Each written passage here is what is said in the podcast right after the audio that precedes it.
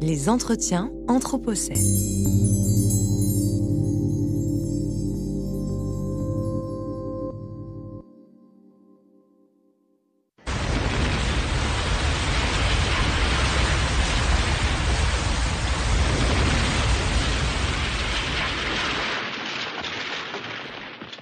Bonjour à tous, buenas tardes a todos. Nous sommes euh, en direct sur euh, la radio du Festival de l'Anthropocène de l'école urbaine euh, de Lyon et j'ai l'honneur de recevoir aujourd'hui Jacinto Aceri. Jacinto Aceri est un leader guarani qui habite dans le nord de l'Argentine, dans la ville de Oran et la, province de Salta. Euh, à l'école urbaine, nous avons connu Jacinto Aceri lors de la première école latino-américaine sur l'anthropocène urbain, qui a eu lieu en juillet 2019 à Buenos Aires. Et c'est l'anthropologue Florencia Tola de l'Université nationale de San Martín qui nous l'a présenté parce qu'elle travaille avec lui depuis euh, plusieurs années et euh, Sonia Sara, une autre anthropologue, une étudiante en anthropologie, qui réalise sa recherche dans le nord de l'Argentine, dans la communauté de Jacinto. Bonjour Jacinto, buenos días Jacinto. Para una cuestión de entendimiento, vamos a hablar en castellano. Pour une, une question de meilleure compréhension, nous allons nous parler en espagnol et c'est aussi une façon de, de parler du plurilinguisme de l'Anthropocène. Buenos días, Julie. Debe. Eh, te doy la gracia. Cuando digo Ayapo Yasarupain Debe, eh, es un sonido guaraní, es nuestro idioma guaraní, eh, para agradecerte. ¿no? Muchas gracias por esta entrevista y por permitirme eh, llegar a la audiencia de la radio, saludarles de paso con un afectuoso saludo desde América Latina, desde la nación guaraní, desde los pueblos indígenas en general. Este, venimos a compartir nuestros sentires eh, y nuestra visión como cultura de América Latina. Muchas gracias Jacinto por estar con nosotros esa, esa tarde. Una, una primera pregunta mía es sencillamente que nos cuentes de dónde venís y cómo es tu entorno, el entorno en donde creciste, para que la gente tenga unas imágenes del, de la ciudad de Orán y de la provincia de Salta. Bien, sí, eh, eh, vivo, actualmente vivo en San Ramón de la Nueva Orán. Eh, San Ramón de la Nueva Orán es una ciudad bastante grande que tiene alrededor de 80.000 habitantes. Eh, dentro de la ciudad eh, vivimos en un barrio periférico y en ese barrio hemos logrado nuevamente reencauzar lo que es la comunidad guaraní, la, comunidad de la familia guaraní. ¿no?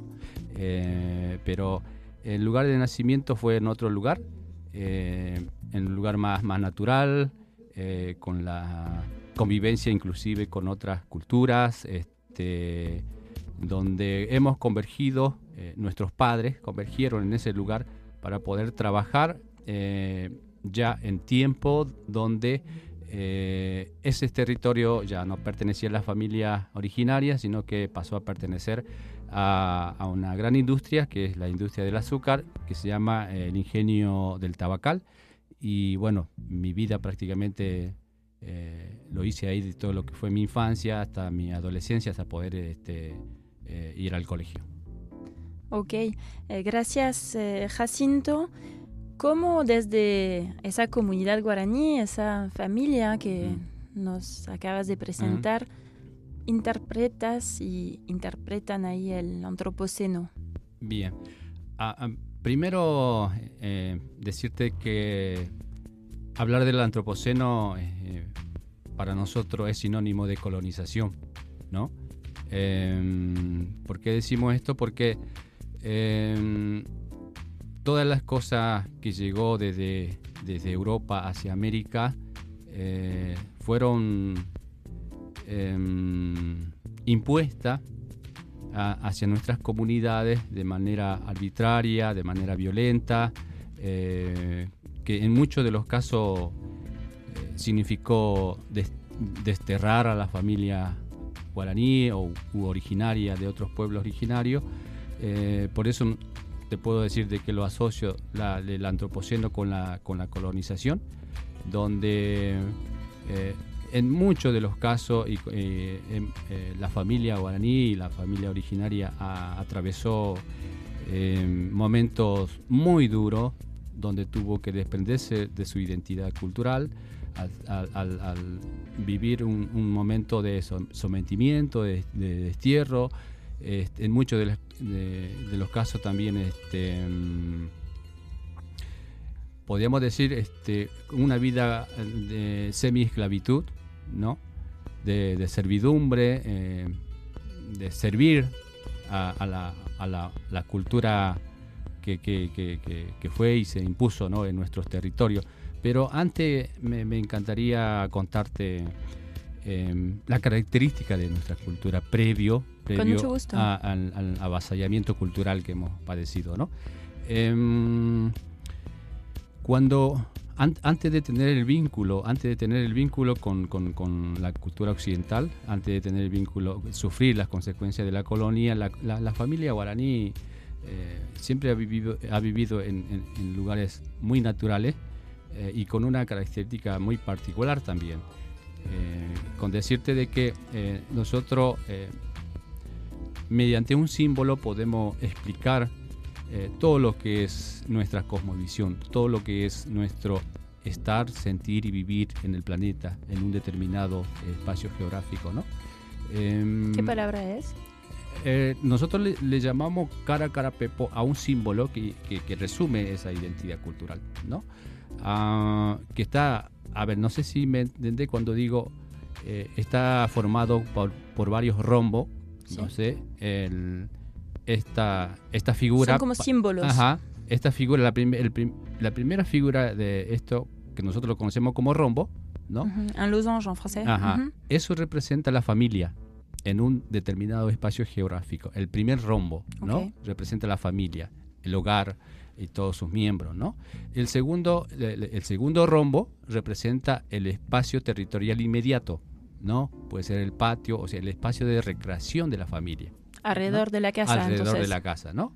Este, y, y tenemos un, tercer rombo que representa el entorno natural, la naturaleza, el río, los árboles, eh, una quebrada, los animales, las aves, ¿no? Todo lo que hay alrededor, ¿no? De la casa, de la familia. Sin distancia. Eh, mm, dependiendo a, cuál es la capacidad de la familia de recorrer el territorio, ¿no?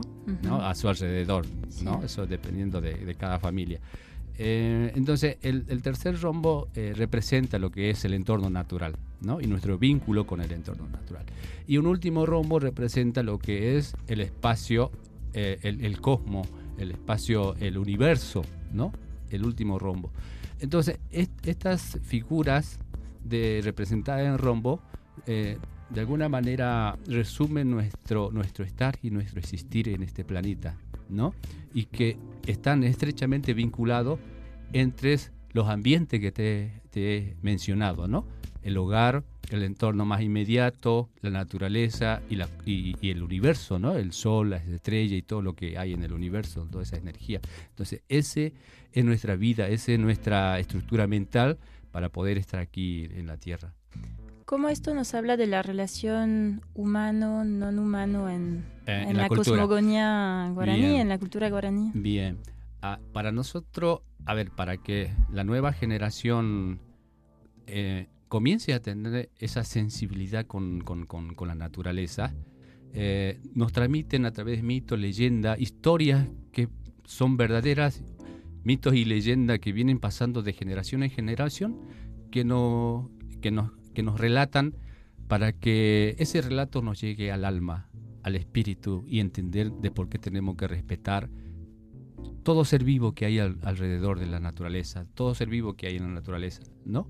Em, em, a ver, brevemente, un, relato histórico que, nos, nos, ayuda a entender por qué tenemos que respetar un árbol, ¿no? Cierta vez, em, eh, un guaraní eh, salió al campo a, descampar, ¿no? En teoría era para sembrar, pero este guaraní no sembraba. Y así, eh, eh, ha estado haciendo lo mismo por bastante tiempo, haciendo lo mismo, descampaba y no sembraba, descampaba y no sembraba, ¿no? Cierta vez eh, iba pasando por un lugar donde había descampado. eh, eh, estaba pasando por ahí, estaba yendo rumbo, no sé, hacia otro lado, pero resulta que vivió un momento muy, muy, de, de- muy crítico en ese momento esta persona, porque cuando iba atravesando ese campo descampado, al frente, al, al frente a unos 500 metros, em- empieza a, a- a ver un remolino, un remolino delante de él a unos 500 metros más o menos. Un remolino. Un remolino. Primero empezó chiquito el remolino. Mientras se iba acercando, ese remolino se iba haciendo gigante, gigante, gigante, gigante. Un hasta- gigante remolino. hasta que eh, fue tan grande, ¿no? Que, le- que empezó a tener temor, ¿no? Fue tan grande el remolino y se quedó parado y no, no, no podía entender lo que estaba pasando. De repente el remolino se para, ¿no? ¿Y qué aparece ahí? Una víbora gigante, ¿no? Una víbora gigante que, que estaba a punto de tragárselo. Y la idea era eso, que la víbora tenía que llevarse a ese ser que no, no sirve para vivir con, con la naturaleza, ¿no? Ahora, ¿qué pasó? El- esta persona se salva. ¿Cómo se salva? Empieza a pelearle a la, a la víbora, empieza a pelearle, a pelearle, a pelearle, a pelearle, a luchar para que no, no se lo lleve. Eh, mientras iba peleando, iba retrocediendo a un lugar donde había un árbol seco que él había eh, matado, ¿no? Y, y se arrima eh, porque escucha una voz que ese árbol seco le habla a él. el Escucha- árbol seco le Ah, habla. Le habla a él, ¿no? Eh, le dice que se, que se arrime hacia él para protegerse, ¿no? Cuando se arrima... Este árbol seco le tenía que proteger de la víbora. Ajá, ajá. Entonces, cuando se arrima a, en- a un tronco de ese árbol que estaba caído, el, el tronco, ah, había un tronco donde estaba, tenía una punta bien sobresaliente, se arrimó ahí y entonces ahí la víbora intentó tragárselo, pero se atravesó con, con, el- con- con la punta del tronco y se murió la víbora. no se murió, sino que quedó ahí este, moviendo sin poder eh, salir la víbora. En es- ese momento, el- el- el- este señor aprovecha a correr y a volver a su casa. ¿no? Mientras iba corriendo, volviendo, o sea, muy espantado, con mucho miedo, iba sintiendo fiebre alta. Ya iba sintiendo malestar. Y llegó así. Eh, Llegó a su casa con su ca- fiebre, con y fiebre muy mal. alta, muy mal, ¿no?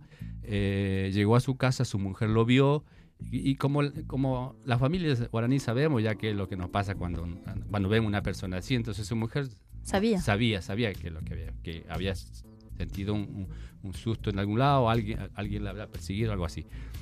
Entonces la mujer lo que hizo es fue a buscar un paye.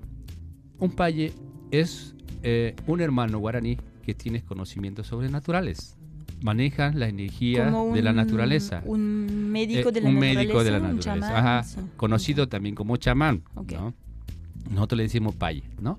A buscar a un paye para que lo vea y, y- trate de, de- de curarlo, de sanarlo, de salvarlo, ¿no?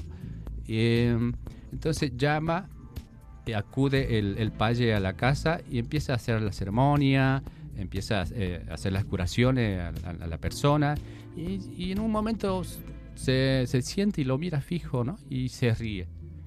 Y cuando, y cuando, y se da cuenta, pues, él ya había interpretado, había diagnosticado que, la- que lo que le había pasado, ¿no? Y le, y le dice, hermano, usted, usted como persona no sirve, Le dice lo mismo que la víbora. ¿eh? Le dice lo mismo que la víbora. Eh, eh, eh, o sea, el, el chamán. ah, le dice, usted como persona no sirve, ¿no? Usted es muy dañino. A, a usted la vida no le interesa, no le importa. ¿Sabe qué es lo que le pasó? El hermano, la hermana, los primos, los familiares de los árboles que usted mató fueron a, a- a quejarse a, un ser superior, a un ser espiritual que los protege a ellos para que se lo lleve a usted. Porque usted no sirve este, como persona. No tiene sentido que usted siga viviendo, ¿no? Por eso se lo iba a llevar. Porque él había desacampado. Claro. Ha Pero además de- no, no había sembrado. y no había sembrado, ¿no? Era solo desacampar. solamente desacampar. descampar. Em- em, mi- mire, nosotros como cultura, este, si, te- si queremos sembrar, inclusive pedimos permiso antes de, de- de- de voltear árbol. Dialogamos con, con, con- con el espíritu protector, digamos, del lugar, eh, con los espíritu- espíritus protectores del- de, los árboles, ¿no? Eh, de la tierra. Dialogamos y pedimos permiso. Si tenemos que voltear árbol, este, hacemos esa, esa, esa ceremonia, esa, esa rogativa, ese vínculo con los seres protectores de, de ese lugar, ¿no? Entonces, para sembrar hacemos eso. Y, y- y- y bueno, esta historia nos relata de que esta persona no, no cumplió con, con- con ese, con ese ritual, con esa costumbre. ¿No? Ni había pedido permiso No. para desacampar, ni Ajá. luego para sembrar. Sí, sí, sí, sí. Entonces le pasó esto y, y le dijo, este, eso, eso, eh, eso es lo que está- te está pasando. Te va a llevar. Si sigues así, te vas a llevar. Tú quieres sanar, quieres curarte, pero con la condición de que nunca más tienes que voltear un árbol. Nunca más tienes que romper un árbol. ¿Y qué le pasa luego? Él se, él- él se salva, Se se, salva. salva. se salva, lo cura y bueno, se comprometió eh, no continuar con esa actitud. Eh, y de esta manera este, se salva. Ahora, imagínate este relato, eh, contarle a los chicos, a los jóvenes, te queda, te queda en el alma. Sí, sí, nos Nomás, queda en el alma. Es, un, es una tarde de, de cuentos donde Mm. nos está llevando Jacinto hoy y nos sentimos todos como, como niños escuchando la voz del, del pai guaraní al estar eh, hoy en, esta, en este programa de radio. Esto un poco este, refleja nuestra vida aquí en el planeta, nuestro- nuestros principios, valores, esto de respetar siempre todo lo que es vida, ¿no? Entender eso, dimensionar eso de que Respetar la vida, la vida, dimensionar la ajá, vida. di- eh, Si, si, si yo tengo la oportunidad de existir porque tengo una vida, ¿no? Primero, este, dimensionar quién soy yo, ¿no? Si soy una vida, nazco, crezco, me desarrollo, y después me tengo que ir esta vida, ¿no? Ahora, si, si uno interpreta eso, evidentemente uno va a tener la, la- la misma sensación, el mismo sentimiento y la misma interpretación de la otra vida, que nace, que crece, se reproduce Sí. y muere. Somos Entonces, todos vida. somos todos vida. Entonces, ¿por qué yo tengo que dañar a la otra vida? ¿No? Ese, esa es nuestra mirada, es nuestra forma de vivir en el entorno natural y por eso respetamos a todas las vidas, Y todo lo que es vida. Y Jacinto, eh, además que estamos en ese trabajo en la École Urbaine de Lyon sobre el antropoceno urbano, em, me gustaría entender cómo, cuál es la posición de la ciudad, de lo urbano, Ah, respecto a los que nos contaste. bien. Eh, yo te asociaba hace rato de, de que el antropoceno es sinónimo de, de- de colonización, Sí, ¿no? De violencia, Eh, de eh, eh, sumisión. ajá, eh, porque si, si, si analizamos qué es lo que, que fue la colonización, bueno, para Europa fue que desarrollo, vivir bien, mejorar la economía, ¿no? Eso fue para Europa, pero para nosotros fue todo lo contrario. Sí. Destrucción, violencia, genocidio, aculturación, pérdida de la identidad, pérdida de territorio, eh, muerte de nuestros familiares, de nuestros antepasados. Ha sido todo lo contrario, todo lo peor, genocidio, o sea, todo lo- eso fue la colonización para nosotros. sí. ¿no? Eh, y vivir, vivir un- una cultura ajena, ¿no? Eh, hablar un idioma ajeno. Yo, y, em, yo con mucha tristeza muchas veces tengo que em, dialogar con mi mamá, porque eh, eh, el hecho de que yo pueda dialogar con mi mamá en guaraní, eso a ella le revive, ¿no? Tu mamá vi- revive ah, cuando le hablas guaraní. Ah, y ella se siente muerta en vida al no poder hablar el idioma porque vivir en la ciudad es, es hablar castellano, vestirse como, ¿no? Como nos sugieren que nos vistamos, este, educarnos como nos sugieren que nos eduquemos, eh, ir a curarnos como nos sugieren, ¿no? como, ¿no? Eh, como curarnos. Cuando todo eso para nosotros es muy ajeno. Muchas veces la familia guaraní o, los- o la familia originaria de otras culturas no van a los hospitales, a los centros de salud, porque no es nuestro ambiente para curarnos, Claro. no es nuestro modo, ¿no? Nosotros, nosotros tenemos y hemos desarrollado como cultura nuestra propia forma de curarnos, tanto física como espiritual, y eso es algo muy también marcado en cada cultura de que nosotros consideramos que muchas veces nos enfermamos eh, desde lo espiritual, y eso afecta a lo físico. Y, Claro, primero nos enfermamos ah, desde el espíritu. eh, ah. Ujú. Entonces, y, y nuestros médicos entienden toda esta, esta, esta naturaleza de lo que es enfermedad-salud, ¿no? El pay. El, el paye, ¿no? Mm. Cuándo, cuándo es físico y cuándo es espiritual.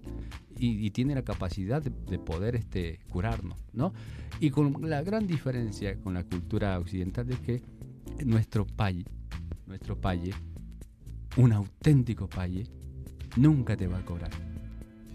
Jamás te va a cobrar porque su sabiduría considera que viene de lo alto, del gran padre de Yanderutumba, y eso no es para lucrar, eso es para ayudar a la familia que lo necesita. Y entonces en la ciudad están como cortados. Hmm. Sí.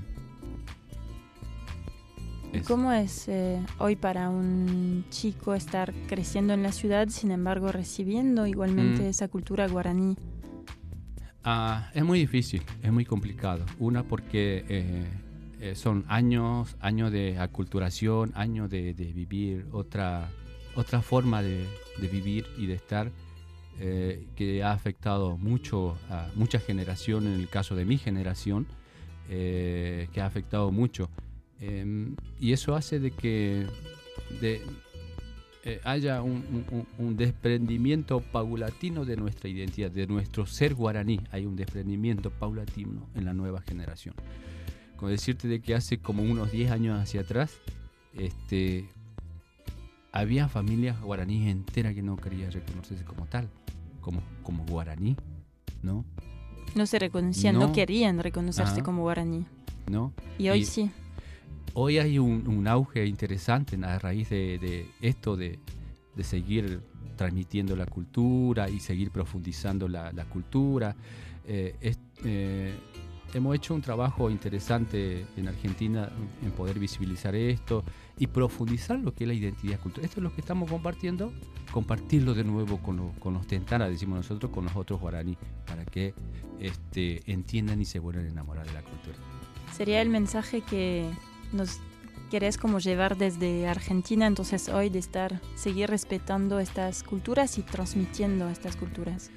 Sí, em, a ver, yo creo que necesitamos espacio de encuentro entre culturas, entre el entre América Latina y los diferentes continentes. Hacer esto lo que están generando ustedes, yo muy agradecido siempre a Michelle por generar todas estas cosas y todo el equipo maravilloso que tienen acá, que me han tratado. Yo nunca pensé haber, nunca pensé tener esta, este trato aquí tan cálido, tan, tan, tan familiar, tan único, ¿no? Eh, vivir, vivir acá eso para mí me parece muy fortalecedor. La verdad que mañana me estoy retornando y me voy este, muy fortalecido de, de toda esta experiencia. Y solo decirle a la audiencia, a los oyentes, de que necesitamos primero descubrirnos nosotros como seres, seres humanos y a partir de ahí eh, buscar la intercul- interculturalidad, buscar escuchar otras formas de vivir, de existir en el mundo, creo que es lo que nos está haciendo falta y nos puede marcar el camino para, para poder este, hacer de que nuestra existencia en la humanidad sea más extensa. Merci beaucoup euh, Jacinto, muchas gracias Jacinto. Donc nous allons euh, après ce, ce reportage euh, nous mettre en chemin pour découvrir l'être humain qui est en nous et, écouter les autres êtres humains. Merci beaucoup Jacinto, à bientôt, bon après-midi à tous.